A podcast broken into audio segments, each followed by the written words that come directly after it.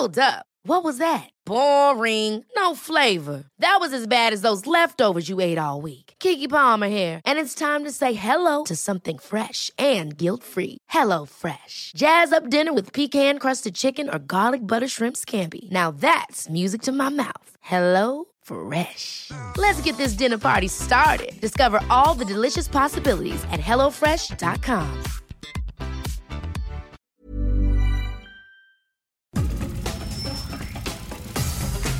Nada más por convivir. Política, cultura y ocio. Con Juan Ignacio Zavala y Julio Patán. Aquí iniciamos. ¿Qué hubo, ¿Cómo están? Bendiciones. ¿Cómo los trata este domingo? Dice Hugo López Gatel que ya no de pandemia. A pesar de que el neoliberalismo intentó matarnos a todos, dice el doctor Muerte, ¿verdad? Pero, ¿cómo están? ¿Soleada la mañana? ¿Se echaron sus caguamas ayer? Ya ven que aquí los domingos trabajamos y que los dedicamos a platicar con gente pues muy destacada en diferentes ámbitos para que nos cuente mm, de su vida y de cualquier otra cosa que nos quiera contar. Bueno, pues hoy voy a caer en ese lugar común de decir, no necesita presentación, pero no la necesita. La habrán visto, ¿qué les gusta? En películas, por lo menos desde los años 90, en telenovelas, en el teatro, la habrán oído, la habrán leído porque también se dedica a escribir. La habrán oído sin saber que es ella, porque luego, luego resulta que además es guionista. Tiares, Canda, ¿cómo estás? Bien, muchas gracias. Oye, vamos a empezar por lo más recientito. Bueno, por lo más recientito hasta donde yo sé. Estás otra vez con las telenovelas. Regresé a las telenovelas seis años después de no hacer ninguna. Y está siendo toda una experiencia. Ya ah. terminamos de grabar hace una semana pero ha sido toda una experiencia. A ver, la primera pregunta sería, ¿por qué llevabas seis años sin telenovelas? ¿Decidiste hacer una pausa? Pues fíjate que sí, en un punto decidí que me tenía que profesionalizar como escritora y sigo en ese proceso porque además entre más aprendo cosas me doy cuenta que tengo que seguir estudiando muchísimo para ser la escritora que sueño ser algún día. Entonces, entre otras cosas, eh, quise, bueno, tomar más talleres. Cuando llegó la pandemia decidí tomarme un diplomado que duró un año de que se llama el ABC del showrunner, que lo dan en centro, en una universidad yo di clases en centro. Está, qué universidad más bonita. Además, no me tocó presencial, lo cual es una pena, porque ya que vi las instalaciones el día de nuestra graduación, dije, ¿cómo? Yo por Zoom y la universidad era esta belleza. Enrique Norten. Está preciosa. Está preciosa. Y eh, entonces me tomé este diplomado de un año para ser showrunner, he estado escribiendo guiones, etcétera. Y bueno, también estaba haciendo teatro y cosas, pero sí como que las telenovelas necesitaban tal vez una pausita. Y ahora que regresé, fue un viaje en el tiempo porque no, sentí que, hubieran cambiado muchas cosas. En, en, los textos, en el discurso, en todo me sentí en los noventas. En serio, o sea, eh, a ver, vamos a, vamos a empezar por ahí. Yo, de hecho, una pregunta que te quería hacer es, ¿qué tanto han cambiado las telenovelas? Tú empezaste pues en los 90 precisamente, ¿no? Con las telenovelas. Mira, ciertamente han cambiado, pero quizá no todas las producciones. Eh, creo que hay productores como Juan Osorio, que es quien me invitó esta vez, y, y, Roy Rojas, que ha sido su productor asociado, y esta vez era como el primer proyecto que capitaneaba Roy y que Juan asesoraba. Y eh, siento que más bien tienen ya como una tradición de atender al público tradicional de Televisa, ¿no? Al que espera un perfil de telenovela que han visto durante todos estos años. Y por otro lado, hay gente como Rocio Campo, que siempre ha sido como más eh, buscadora de otros horizontes, ¿no? Entonces, por ejemplo, pues tiene a Benjamín Kahn dirigiendo, tiene escritores que, que son de por sí ellos en sus vidas personales defensores de muchas causas que a mí también me tocan el corazón, y eso siempre se refleja en sus telenovelas. Entonces, ahí, bueno, claro que ha habido un cambio, cierto reflejo de pensamiento feminista, eh, de tratar con respeto muchos temas que a lo mejor no siempre se tratan con respeto, en fin, y luego hay otra productora también que se llama Giselle González, que también está siempre buscando actores de teatro. Entonces, sí, claro, hay, hay gente que, que se la juega y que quién sabe si siempre tengan éxito y otros que a lo mejor dicen, no, también hay un público de gente mayor que, que, que quiere ver lo que siempre ha visto en el Canal 2 y hay que dárselo, ¿no? Bueno, y además, a ver, pues siguen muy vigentes. Es decir, eh, hemos visto en los últimos, pues no sé, 15 o 20 años, pero particularmente en los últimos 10 o 12, un auge de las series, que eso es otra cosa, ¿no? Este, las series más tipo plataforma, aunque empezaron en televisión, pero ahora son más de plataforma, o son de plataforma, con un número limitado, no muy grande de capítulos, etcétera, etcétera, etcétera. Bueno, han cambiado el negocio, estarás de acuerdo. Pero te fijas como en, en una de las plataformas muy importantes está habiendo una tendencia a telenovelearse. Allá voy. Sí. Allá voy. O sea, no mueren las telenovelas, por lo menos en México, Pues es que ¿no? somos un pueblo totalmente melodramático. O sea, basta ver cómo nos relacionamos las madres con los hijos en México y en toda Latinoamérica. ¿No? Hay, hay una cosa súper, súper melodramática en nuestra manera de existir. Entonces yo creo que por ahí conectamos con las telenovelas y con esta exacerbación de las emociones que también tenemos en la vida. Yo supongo que por ahí va. No somos como a lo mejor los suecos o los noruegos, que ellos son contenidos y sus series son contenidas, ¿no? Sí. Y las emociones de los personajes son contenidas porque viven en el frío. Nosotros buenas de vivimos pronto son, ¿eh? Maravillosas. sí, Hay sí, una que se llama Algo en que creer. Sí. Híjole, qué cosa más maravillosa. Ya, ya es de hace un par de años, pero. Pero bueno, este, nosotros vivimos en el caos. Nuestro México, lamentablemente, en estos tiempos en particular, es un, un caos horrible, ¿no? Entonces, pues esta contención no, no se parece a nuestra realidad. Entonces, ¿volviste a la telenovela? Yo, desde luego, pues. Bueno, sí, una vez salí en una telenovela como dos minutos. ¿Ah, sí? Sí, salí de mí mismo, hice un cameo. Me invitó Emilio La Rosa, le mandamos un Qué abrazo a. Emilio La Rosa, este, y salí ahí. Yo no le mando un abrazo a Emilio La Rosa, tú mándale lo que yo se lo quieras. mando, yo se lo Ok. mando. Pero, no, pero evidentemente, pues, yo no soy actor, no, no, no, no, no sé de eso, pero yo digo, puta, de pronto se avientan 150 capítulos, ¿verdad? O 200, y luego reponen otra temporada, son diario. Yo digo, el ritmo de trabajo tiene que ser brutal, ¿no? Es brutal y fíjate que me hiciste acordarme hace muchos años la mamá de un amigo mío que es de mis amigos más cultos intelectuales sensibles porque toca en la UD y vive en un mundo como muy distinto a, a Televisa pues. Y su mamá también es una mujer muy estudiosa muy culta muy todo. Y en- de pronto en una comida dijo a mí si fuera actriz me encantaría hacer telenovelas entonces yo me quedé helada y dije ¿por qué esta señora de este perfil me está diciendo esto? me dijo claro es que más que en una película o que en una temporada de teatro es el espacio donde mejor podrías conocer a tu personaje, porque al ser 200 capítulos, realmente conoces al personaje en todas sus versiones, ¿no? Enfrentado a todo tipo de situaciones, tienes mucho más tiempo de explorar al personaje.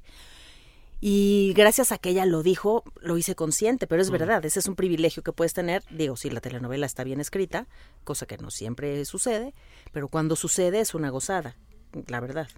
Ahora, ¿cuánto llevabas, por ejemplo, de ir a grabar todos los días en esta última experiencia? Hace mucho que no. Y además después de la pandemia sí lo aprecié especialmente porque era también retomar el contacto humano. O sea, vivimos con tanto miedo este par de años y tanta precaución y todo que de pronto era, claro, se, se hizo también la telenovela con, con mucha precaución, Sí, pues, sí, sí, ¿no? sí. Pero de todas maneras era reírte con los demás, estar con los demás, acordarte que somos gregarios y que necesitamos estar con los demás, que aunque sobrevivimos solos, pero sí necesitamos a los demás. Hombre. Sí, a, a veces no, pero en casos Exacto, específicos. necesitamos ¿no? a los O demás sea, hasta que ya no los sí, necesitamos y se tienen que ir a su eh, casa. Pero Exactamente, tampoco nos estamos poniendo hippies, ¿no? O, o- bueno, mira, con mi vestido que traigo hoy yo creo que podríamos discutir si nos No, estamos poniendo es- hippies. Es en el, en, el, en el escenario más conservador es hippie chic. Bueno, sí, sí, está un no, poco no, hippie no, chic. no, no, no, no, la clase se ve. Y ahora, ahora, ahora vamos hacia tus otras actividades, pero quería empezar por las telenovelas, porque bueno, tú también empezaste con las telenovelas, ¿no? Eh, fue como además te hiciste muy conocida. Y yo te preguntaría, para después, o sea, para ponerte a hacer cine, porque además has hecho cine también de muchas, eh, de muchos estilos distintos, de muchos tipos distintos, ¿no? Para hacer teatro, incluso te preguntaría yo, para escribir, ¿te ha enseñado mucho la telenovela? Pues mira, al revés, tal vez me ha influido más de lo que me gustaría, pero no solo porque yo haya hecho telenovelas tantos años, sino porque en mi familia, desde que yo era muy pequeñita, en la casa de la tía donde normalmente me cuidaban porque mi madre era abogada y era mamá soltera, entonces tenía que trabajar todo el día. Y en esa casa de mi tía se veían todas las telenovelas, desde las 4 de la tarde hasta las 10 de la noche la televisión estaba prendida. Entonces, por supuesto que me hice actriz y por supuesto que mi anhelo era estar en esa pantalla donde estaba la atención de toda la familia, ¿no? Entonces, sí me doy cuenta, con todo y que también me he nutrido la cabeza de otras cosas y por sí, supuesto bueno, eh, veo buen cine, leo buenos libros, cuando he podido he viajado, vamos, he enriquecido mucho mi, mi formación y demás, pero seguramente a la hora de escribir me debe traicionar eh, pues algún estilo o alguna cosa que sin querer también aprendí a fuerza de ver telenovelas toda mi vida. Afortunadamente, las telenovelas que se hacían cuando yo era chiquita eran muy buenas. Sí, y no. las dirigía Jorge Fons, Claro, ¿no? claro. Que alguna de ellas incluso la produjo Juan Osorio. Había una Desde que se llamaba La casa al final de la calle. Por eso te digo, Juan lleva toda la vida ahí. Y ya se la sabe, ¿no? De qué va queriendo el público en cada década, ¿no? Pero, en fin, la cosa es que se, se producían cosas increíbles y se escribían, había muy buenos escritores ahí. Carlos Olmos escribía para la televisión, en fin. Y, y sí, supongo que sí que ha tenido una influencia en mí bastante grande. Pero no, no. mm, Y ahí va el punto. Pues tampoco es que la rechaces, digamos, ¿no? Supongo que la tratas de entender, pero Pues mira, yo nunca he renegado de las telenovelas. No es que deje yo de ser crítica, de hecho creo que una de mis características que más aprecio es que soy muy autocrítica Mm. y creo que en este negocio eso es indispensable porque es fácil y raro. es fácil eh, este morir pisada por la adulación de la gente que no te quiere, ¿no? sí. Entonces es importante ser autocrítica, pero también es importante ser agradecida. Y para mí el hecho de que Televisa me haya dado la escuela gratis cuando yo entré al CEA, que fue una formación de muy buena calidad, con muy buenos maestros y que no me costó un peso, eso nunca lo voy a dejar de agradecer. Y que haya sido la primera empresa que me dio trabajo y que me hizo tener una carrera, una carrera que luego me permitió también hacer películas con Fons o con Carlos Carrera o con Catalina Aguilar Mastreta más recientemente, con Marcelo Tobar, a quien adoro. Eh, eso también fue gracias a haber hecho televisión en los noventas y entonces nunca voy a, a- a renegar o a dejar de reconocer o de agradecer mi formación ahí como estudiante y luego como actriz. La verdad es que no, no A ver, reniego para nada. Si quieres, ahora vamos al cine.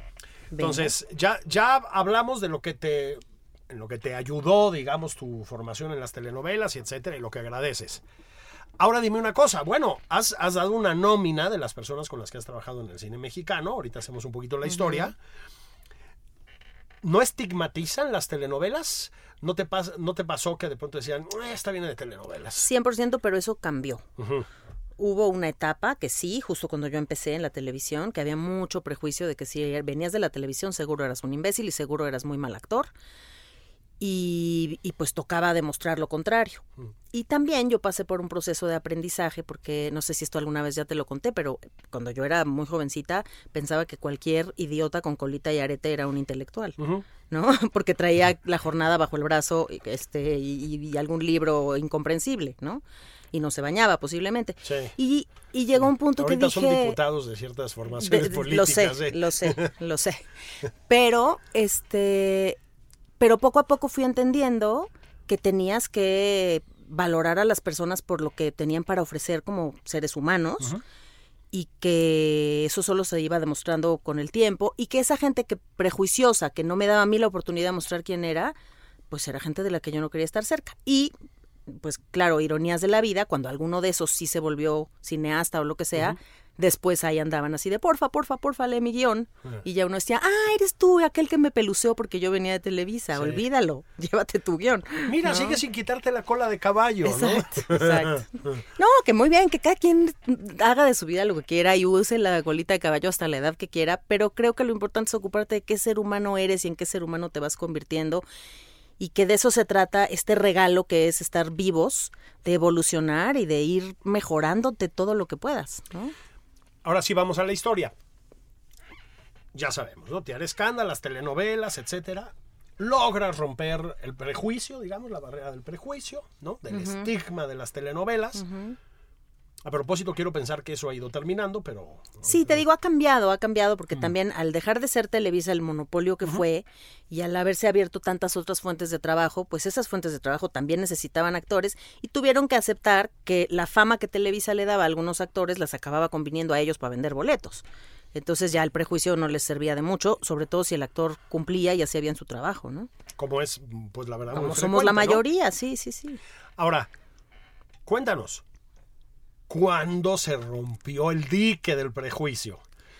¿Cuál fue tu primera irrupción en el cine? Así, ese momento en que dijiste, ah, ya estoy aquí. Pues mira, hice una primera película de la que no estoy muy orgullosa y no es mi culpa. O sea, la verdad es que hubo este, errores del, del director y del fotógrafo. No quiero entrar en detalles porque vine aquí a hablar bien de la gente. Eh, sí, eso estamos, eh, tirando amor, estamos tirando, amor, aquí. porque hemos evolucionado Sí. como seres humanos. Sí, sí, sí. Pero entonces, la bueno, pandemia nos hizo a, mejores. a este director le decían l'enfant terrible de Mm. su escuela de cine de la UNAM. Eh, pero bueno, ese fue mi primer largometraje y pues fue agridulce, ¿no? Hubo, hubo cosas que, que fueron muy lindas y otras que no tanto, pero era un primer protagónico en el cine. Claro. En- y con un director así como muy este izquierdoso y tal, que era un poco lo que yo quería porque venía de hacer muchachitas que, que me ponía en un lugar como muy muy comercial y donde eso había como un prejuicio hacia mí de qué tipo de persona o qué tipo de actriz iba a ser yo, ¿no? Entonces vino esa película que seguro me puso un poco en el mapa con ciertos directores que no sabían que existía y que vieron que hacía bien mi trabajo. Y luego yo había estado cultivando algo desde antes, que eso siempre le agradecería a mi madre, que, que siempre he sido también desde muy chiquita muy proactiva, animada por mi mamá. Entonces era como, tú quieres algo, pues hay que ver cómo se consigue eso, ¿no? Entonces desde que yo estaba en el CEA, que yo entré muy chiquita, entré de 11 años, entonces cuando tenía como 15, yo me enteré que un productor de Televisa que se llamaba Pedro Damián también era actor y hacía películas. Entonces yo dije, ah, pues yo tengo que preguntarle a él cómo le hago para hacer películas. Y entonces yo fui a buscar a Pedro y Pedro fue siempre muy amable y platicaba conmigo y me contaba y me dio el contacto de su agente, que era Lonka Becker en ese tiempo, madre de Claudia Becker, que luego se quedó siendo ella quien hacía todos los castings de las buenas películas. Sí, sí, sí, sí, sí. Y de hecho en un tiempo ella era como agente y directora de casting, que no debería ser así, pero así funcionó muchos Sí. años la industria aquí. Sí, pensarías que hay un conflicto de interés ahí, ¿verdad? ajá. Pero- Seguro lo había, pues, pero bueno, pues ahí estuve yo con Claudia y vi a Claudia, fue que llegué al casting de, de la película El Callejón de los Milagros de Jorge de Fons, Jorge Fons. que claramente yo quería ser la protagonista. No me eligieron para ser la protagonista porque eligieron a Salma Hayek. Y había un personaje que era la amiga de Salma, que era realmente pues muy chiquito y era este personaje que sirve para que la protagonista dé información. Pero lo que fue muy bonito es que yo me acerqué con el maestro Fons, como actriz creativa que soy, a proponerle cosas para el personaje, que si podía ser de tal o cual manera, si podíamos ponerle un poco de humor, si podíamos no sé qué, y fue generosísimo y me, todo me lo compró. Entonces acabó quedando un personaje muy simpático y memorable a pesar de ser chiquito. Y ahí, cuando estaba yo con ese reparto, que estaba Margarita Sanz, Claudio Obregón, María Rojo, Ernesto Gómez Cruz, fue como, ok, Híjole, sí, ya puro- llegué puro peso al pesado, cine. ¿no? O sea, ya me colé al cine. Hmm. Y así fue. O sea, ahí sí ya los demás directores me, me vieron y ya me empezaron a llamar. Luego tuviste, o sea, pero, a ver, vamos a detenernos un momentito en Jorge Fons.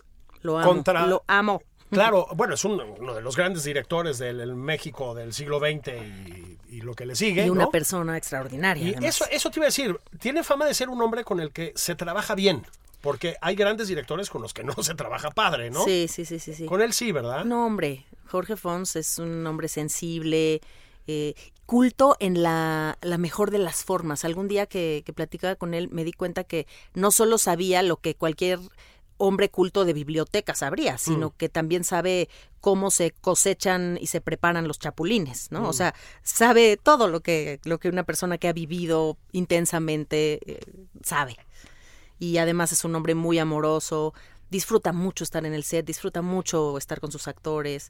Entonces, pues sí, fue, fue una gran experiencia. Rompe completamente el cliché del que pero que luego se aplica del director autoritario, ¿no? Así Sí. del del Führer de la dirección, ¿no? Sí, y fíjate que, digo, ya que estamos acá en esta entrevista semblanza, te contaré que yo tengo un gravísimo conflicto con la autoridad. Mm. Entonces, para que yo haga algo que una persona quiere que yo haga, me tiene que convencer, no me lo puede imponer porque no lo va a lograr nunca, ¿no? Entonces, ese tipo de director, yo no he trabajado con ese tipo de director porque sé... No te tocado. No, porque Qué sé que a la primera falta de respeto me voy a ir a mi casa. O sea, no tolero ni poquito faltas de respeto. No, no, bueno, o sea, podríamos hacer un programa entero de anécdotas de directores de este tipo que yo, es, que yo he escuchado, yo que no me dedico al cine, ¿eh? O sea, Pero de- fíjate que yo, yo no sé si, o sea, yo respeto mucho el talento de la gente, eh, pero siempre aprecio por encima incluso del talento que la gente sea buena persona. Y prefiero trabajar con buenas Sí, personas, aun si no son genios.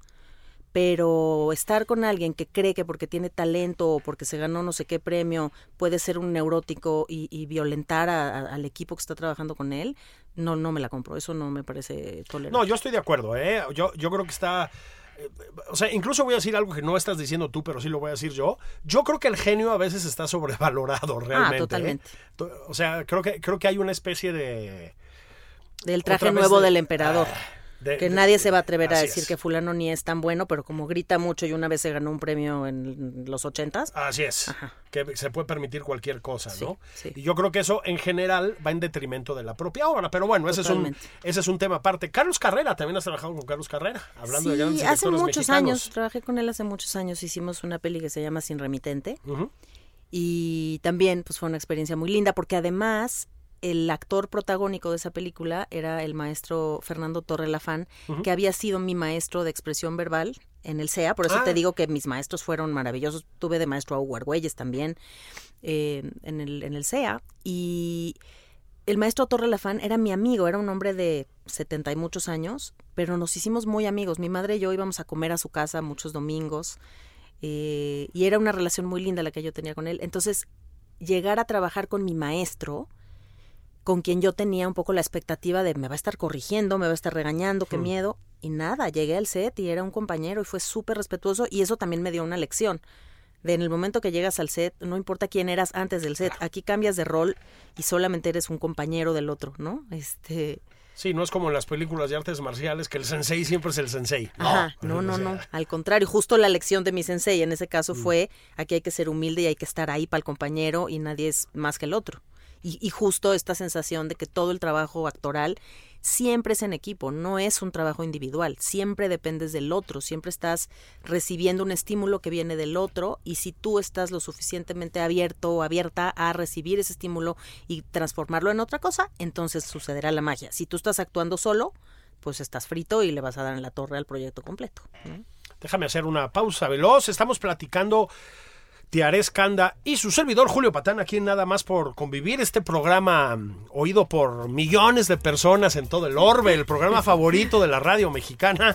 Váyanse por un, váyanse por el caguamón, que por el taco de barbacoa, que para algo es domingo y Por ya un pasamos. cafecito tampoco tenemos que estar luego con gastritis y agruras. Bueno, Estamos grandes. bueno, sí. Pero la gente que nos oye es muy joven. Este, y además, el café también provoca agruras. Ya sé, por eso era un cafecito. Bueno, un, ca- un cafecito. Es que Tiaré tiene el don de la moderación que claramente yo no tengo. Volvemos enseguida, nada más por convivir. Esto es Nada más por convivir. Una plática fuera de estereotipos. Con Juan Ignacio Zavala y Julio Patán.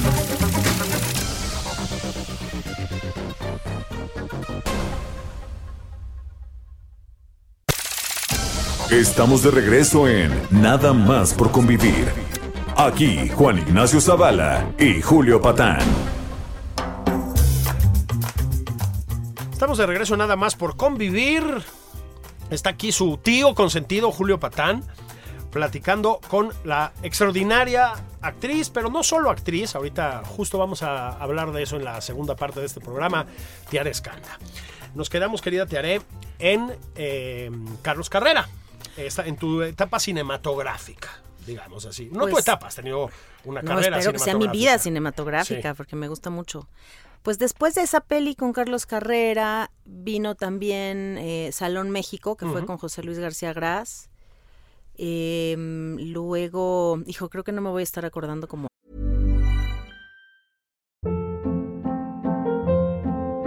Hold up. What was that? Boring. No flavor. That was as bad as those leftovers you ate all week. Kiki Palmer here, and it's time to say hello to something fresh and guilt-free. Hello Fresh. Jazz up dinner with pecan-crusted chicken or garlic butter shrimp scampi. Now that's music to my mouth. Hello Fresh. Let's get this dinner party started. Discover all the delicious possibilities at hellofresh.com.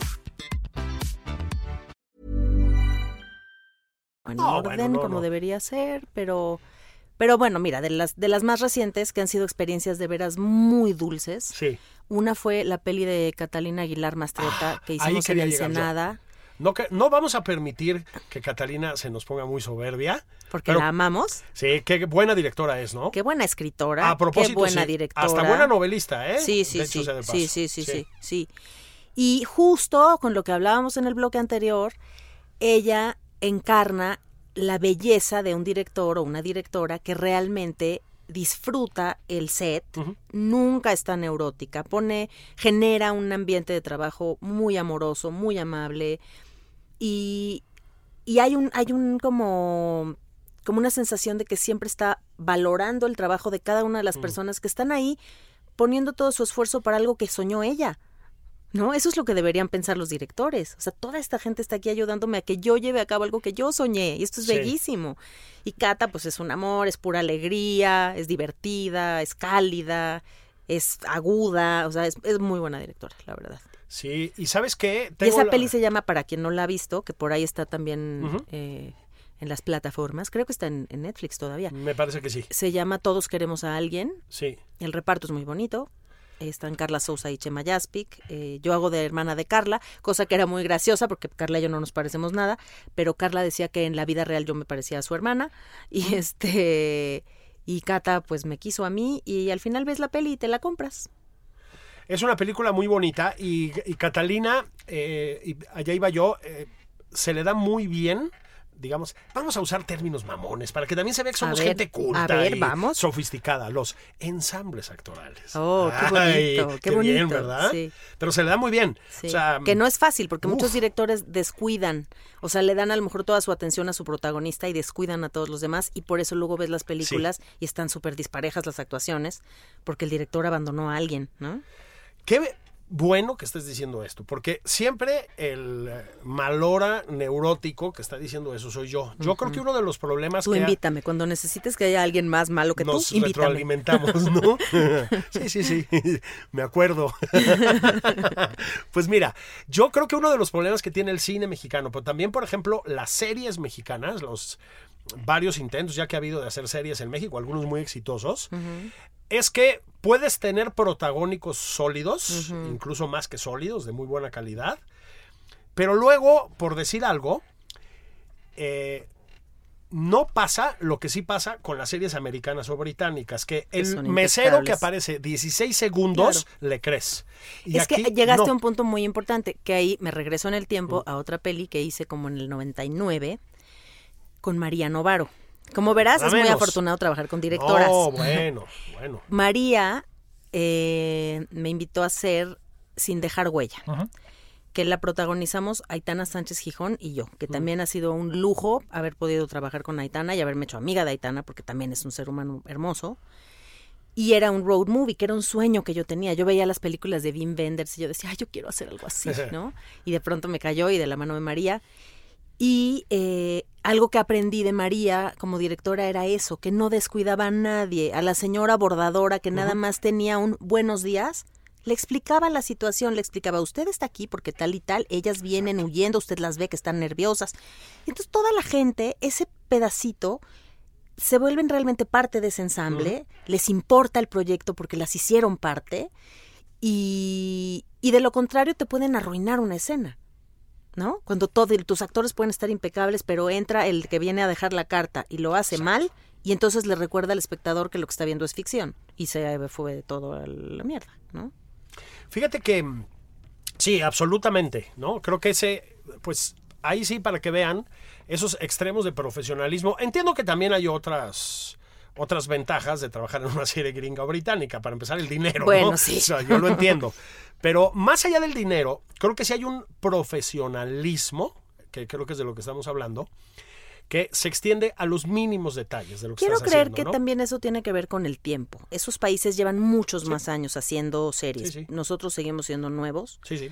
y estamos pues aprendiendo de nuestros errores también y viendo qué cosas consume nuestro público. Por eso te digo que a mí me da un poco de tristeza ver este proceso telenoveleador de algunas series porque es resultado de lo que sí ve o no ve el espectador mexicano o latinoamericano. Entonces entiendo que quien está haciendo un negocio lo que quiere es suscriptores, no necesariamente este, embellecer o, o elevar el, el- el gusto del espectador. Ojalá que sí hubiera esa intención, pero pues es negocio, muchas familias comen Sí. de esos negocios, Sí. entiendo, ¿no? Entiendo el fenómeno y tal vez sí, es que somos un público muy telenovelero y, lo- y de alguna forma lo pedimos. Aún así, es lo que te digo, se pueden hacer telenovelas muy buenas.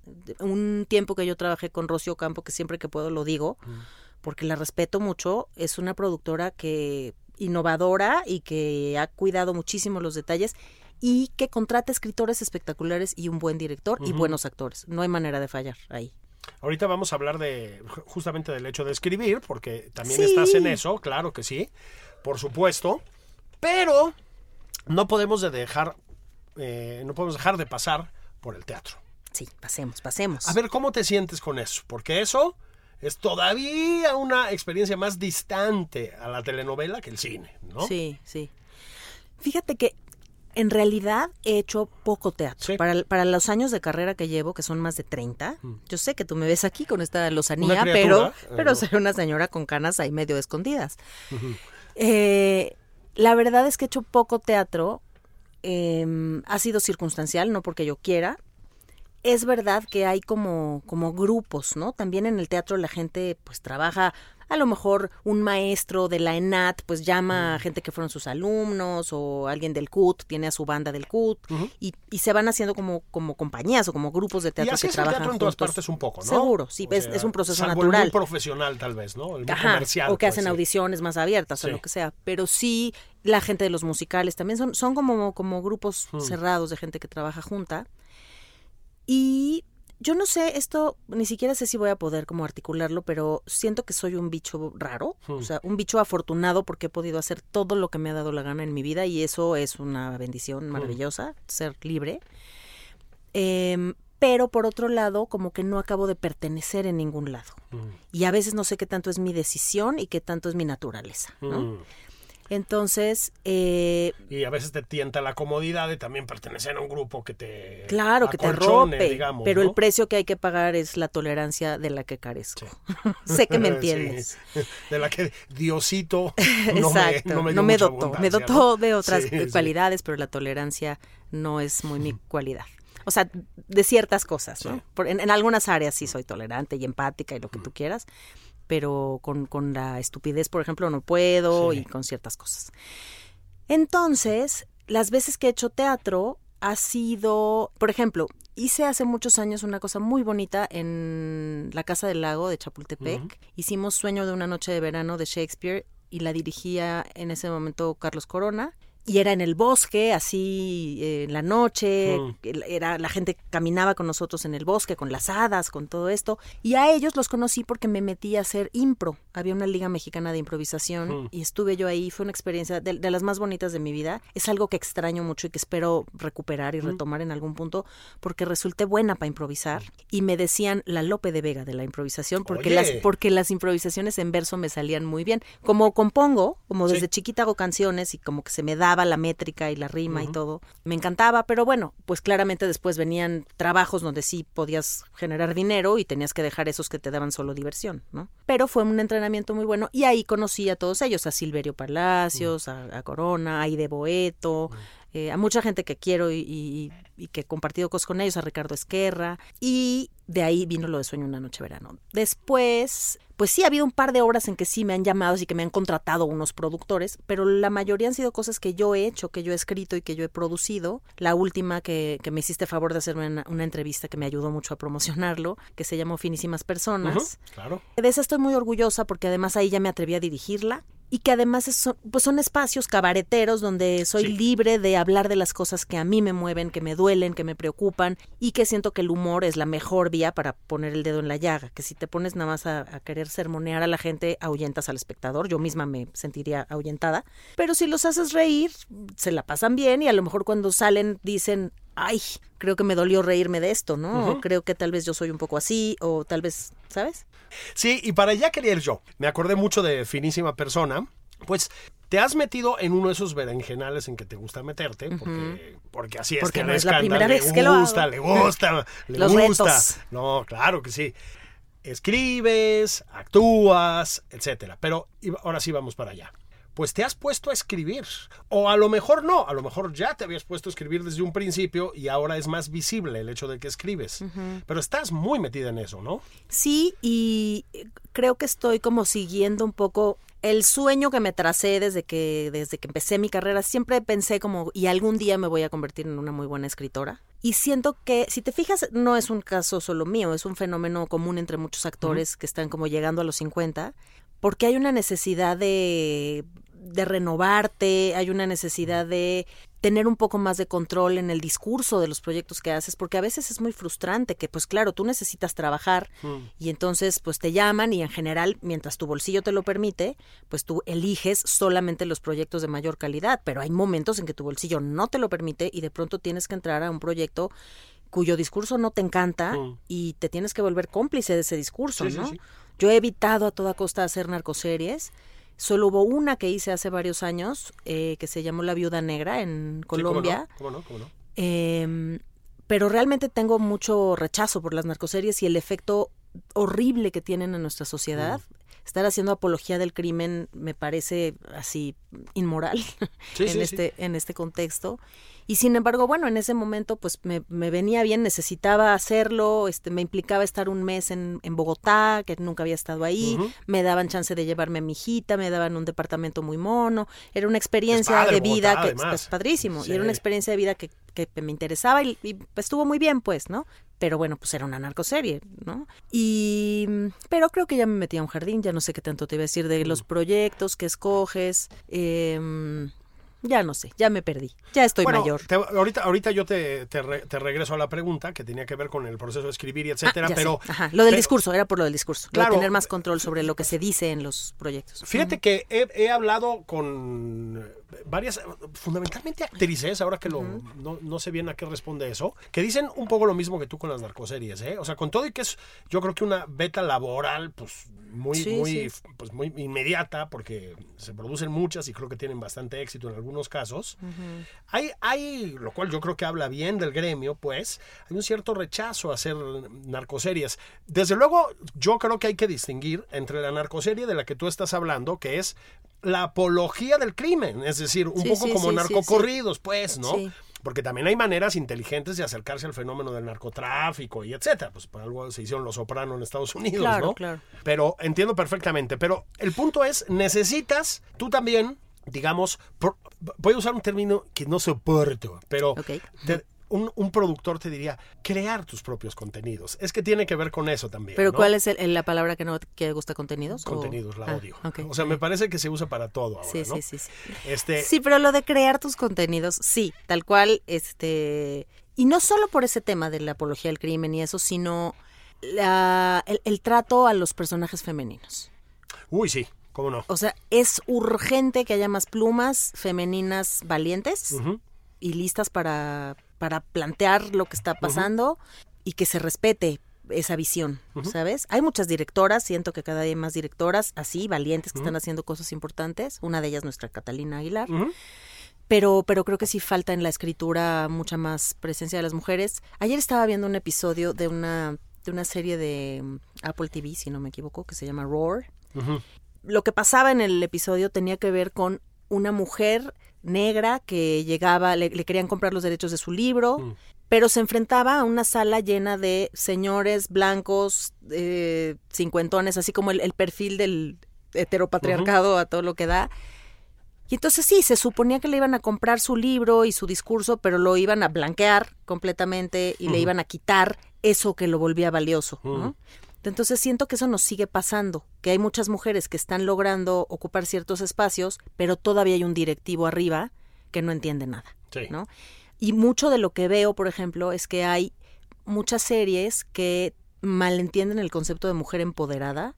y Mm. entonces creen que mujer empoderada es mujer masculinizada, empistolada o eh, emulando las peores cosas del, del, del hombre macho tradicional Mm. este tóxico, ¿sabes? Sí, sí, sí, sí. Y el empoderamiento tiene que ver con la, la capacidad de decidir lo que quieres, con, con tu libertad, de elegir cómo vives, de, ¿sabes? Tiene que Sí, ver sí, con sí. otras cosas completamente, con, y con el respeto de tu entorno hacia tus decisiones. Es toda una cosa mucho más interesante y compleja que poner a una señora a gritar y tener una pistola y darles miedo a todos. ¿no? Sí. Aunque hay algunas que son así, pero la verdad es que la mayoría no. ¿Que en pistoladas que Sí, le gritan a todos? Sí, sí, sí, No, pues sí, claro que de haber, hay de todo, pero- Sí, sí, sí, yo conozco alguna. Oye, pero el caso es que agarraste y en qué momento dijiste, me siento y me pongo a escribir yo. Ay, me siento a escribir, sucedió desde que aprendí a escribir, desde niña. He escrito obritas de teatro y todo desde que era muy niña. Mi madre fue un gran público. Este, ¿Exigente? eh, yo creo que no. Ah. No, no creo que haya sido un público exigente. Yo creo que me aplaudía como foca todo lo que yo hacía. Eh, como tiene que Pero como, madre. pues sí, pero se agradece porque en esa etapa de la vida eso es lo que uno necesita. ¿no? Ya luego tendrás a mucha gente cruel que te hará pedazos Sí, no. y te volverá más autocrítica, como me acabé volviendo. Aunque fíjate que no, también le tengo que reconocer eso a mi mamá. Teníamos en la casa un pizarroncito donde cada noche yo me ponía puntos buenos o puntos malos según cómo me había portado. Yo creo que más bien de ahí aprendí a hacer autocrítica. Uy, uy, uy, estilo. Montessori. Sí, total. Y entonces, ah, después me enteré que ella luego me borraba puntos malos para poder este, premiarme el fin de semana, ¿no? Pero sí, creo que sí, que ahí aprendí. Y te digo, fue muy buen público mi madre. Todo lo que yo escribía se lo leía y las canciones que hacía. Y, y ahora yo hago eso con mi hija, porque bueno, tengo ahora una hermosa hija de 19 años que es compositora, que, es, es buena, ¿verdad? Ya la oí. Es buena. Ya la oí. Bueno, ni modo. Vamos entonces allá. Vamos a la música y vamos Sí. a empezar por la hija. Por favor. ¿Qué pasó ahí? ¿Qué onda con ese talento y con ese todo? Bueno, déjate el talento, que sí. El profesionalismo. Sí, fíjate que yo, bueno, emulando esta manera de, esta forma de crianza de mi mamá, muy amorosa, muy respetuosa, he disfrutado mucho ser mamá y por eso soy tan defensora de que la maternidad debe ser elegida, Mm. porque si no la eliges es una chinga, Ah, Julio. no, bueno. Si no la eliges debe ser una tortura. Una paliza. Sí, y es una paliza que solamente estás dispuesto a vivir si es tu deseo vivirla y, y- y lo que recibes a cambio y la gratificación que te da ser madre o padre lo vale, ¿no? Entonces por eso nadie debe obligar a ninguna mujer a, a ser madre porque la maternidad dura muchos años, no es nada más traer a un bebé al mundo, ¿no? Es. es. es traer a un ser humano para hacerlo pedazos o para hacerlo feliz. Entonces, bueno, yo sí me decidí a hacer feliz a esta niña y me siento muy orgullosa de que creo que vamos muy bien, o sea, veo una chavita con buena autoestima, que es la amiga que se encarga de levantar a las demás, ¿sabes? Es música, tiene pues mucha vocación desde hace mucho tiempo.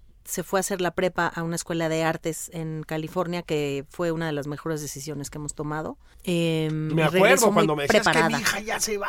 Sí, estaba yo aterrada también. Atacada también, ¿no? Sí, pero es parte de la chamba de ser mamá, dejar Sí. Mm. crecer a tus hijos, ¿no?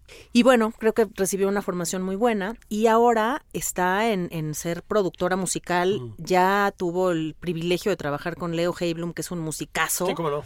como compositora para una serie. Entonces ya, ya cobró sus primeros sueldos como compositora, Ah. como ya hay una canción de ella en una película también de Javier Colinas que, que está en Mm. Netflix. En fin, ahí va, digo, tiene 19 y es, me parecen logros enormes. No, bueno. Está estudiando Sí, percusiones. lo que yo hasta los 19 años, o sea.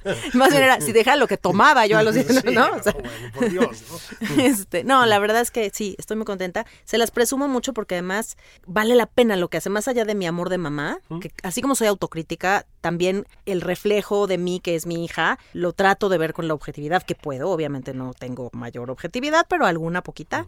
Y me nutro un poco de las opiniones de mis otros amigos que saben, ¿no? Que no, que no soy solo yo y mi amor de mamá. Entonces, bueno, se las presumo. Se llama Oriana Gidi. El apellido se escribe con G, Gidi, y la pueden buscar en todas las plataformas. Y bueno, ahí para quien haga, para quien produzca teatro, cine, lo que más le interesa es ser compositora para para esos medios. Bueno, y, y aquí tenemos que decir, casi vamos a terminar con eso, que vamos ya hacia el final de este programa, pero pues es que tú también le haces a la música, mija. Yo también le hago a la música, sí, también desde niña. Siempre he compuesto como José Alfredo, Mm. porque yo no tuve, a, a diferencia de mi hija que sí ha tenido esa disciplina y ese rigor, yo nunca tuve la, la paciencia que requiere aprender a tocar un instrumento. Mm. Yo quería tomar una clase de guitarra, me aprendía dos acordes y llegaba a mi casa a hacer una canción. Yo no quería estar haciendo ejercicios de digitación, estar horas todos los días tocando cosas aburridas hasta que por fin pudieras tocar algo que sonara a música. Yo quería hacer música ya.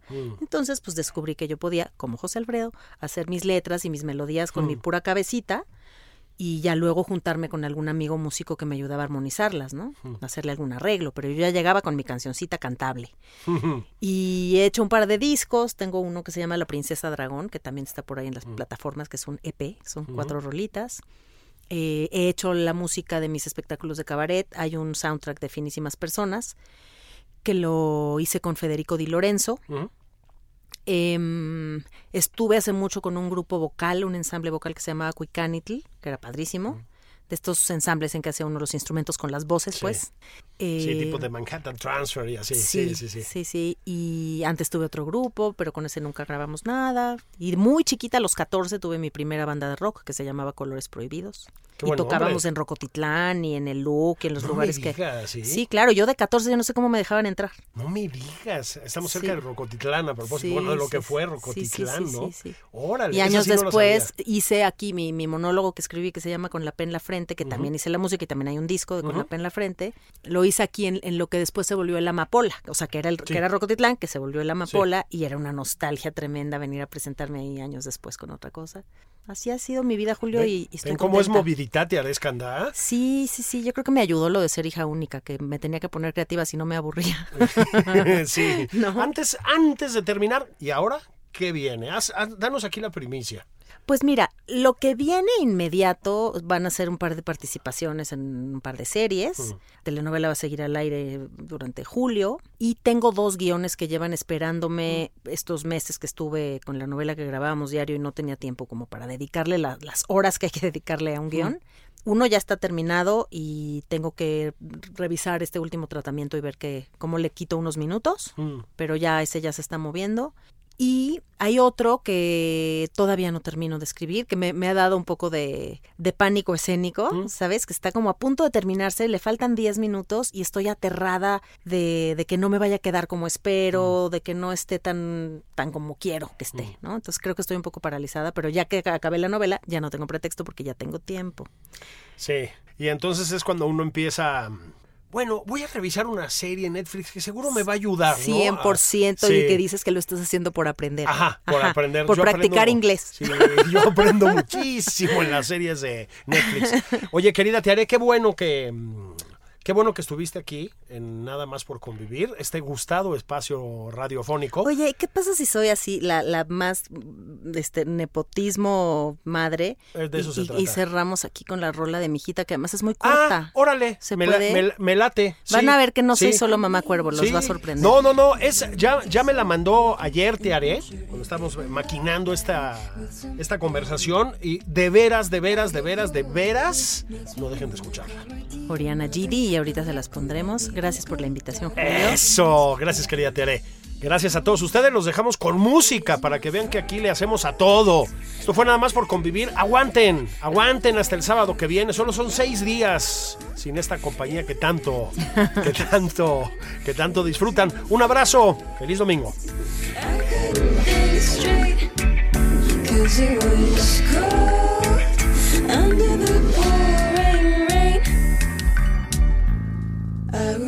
letters Telling that I'm missing forever Send along a Christmas Eve sweater With this letter but in this weather, how could I write something half clever? Or confess my love I could never in this weather? It isn't my fault. I could him, but no, it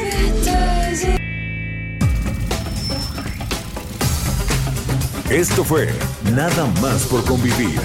El espacio con política, cultura y ocio con Juan Ignacio Zavala y Julio Patán.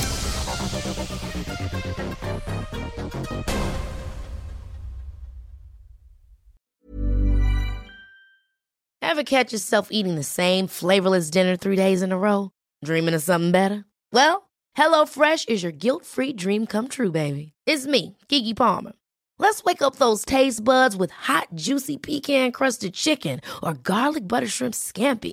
Mm. Hello Fresh. Stop dreaming of all the delicious possibilities and dig in at HelloFresh.com.